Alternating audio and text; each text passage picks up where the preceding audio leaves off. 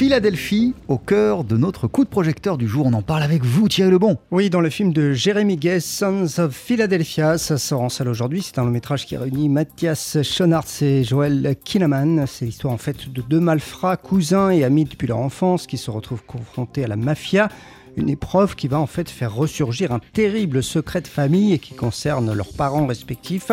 Jérémy Guez a choisi en fait d'adapter le roman Un amour fraternel de l'américain Pete Dexter, une histoire qui mélange les genres cinématographiques. On écoute le cinéaste. Elle avait beaucoup de situations de tension classiques des films de gangsters complètement prises à rebours de cette famille qui sont un peu des des gens qui ont hérité d'un nom glorieux et qui sont en, perte de vitesse euh, et qui vont bientôt plus pouvoir exercer leur métier ou plus pouvoir en vivre.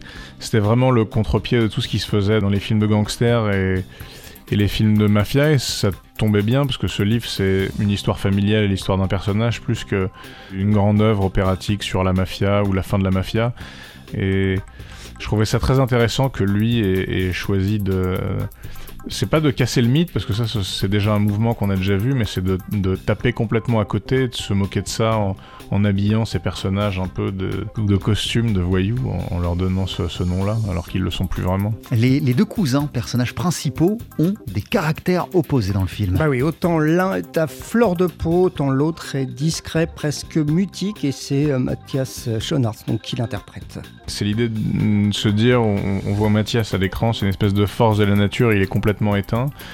Je voulais voir si ça, tenait cinématographiquement parlant, qu'on puisse euh, proposer un, personnage qui soit presque la, une sorte de caricature de l'inaction qui subit toutes les situations, qui est constamment euh, abusé psychologiquement, verbalement euh, et confronté et de pas comprendre pourquoi il réagit pas physiquement alors qu'il a pas l'air de quelqu'un de faible et de comprendre euh, un peu à, rebours ce qui s'est passé et comprendre que c'est une vraie psychologie de personnage et que c'est pas un geste de cinéma d'avoir quelqu'un de si rentré. Jérémy Guez euh, est aussi écrivain, Thierry. Oui, il a à son actif six romans policiers. Alors, il a tourné son film hein, Sons of Philadelphia aux États-Unis, donc, et en anglais. Euh, mais s'il y a vraiment des influences anglo-saxonnes dans le film, Jérémy Guez revendique aussi une culture cinématographique française avec des cinéastes comme Claude Sautet, par exemple. Je trouvais que c'était plus des personnages de que des personnages de Scorsese, parce qu'ils subissent euh, le poids d'une tradition familiale,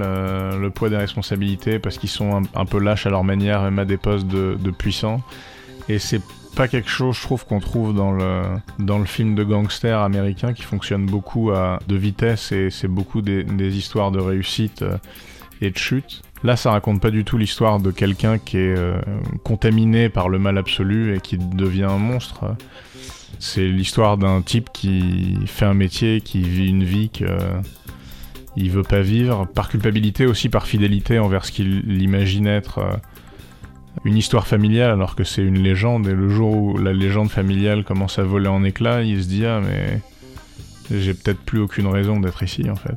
Sons of Philadelphia de Jérémy Guez euh, dans les salles à partir d'aujourd'hui.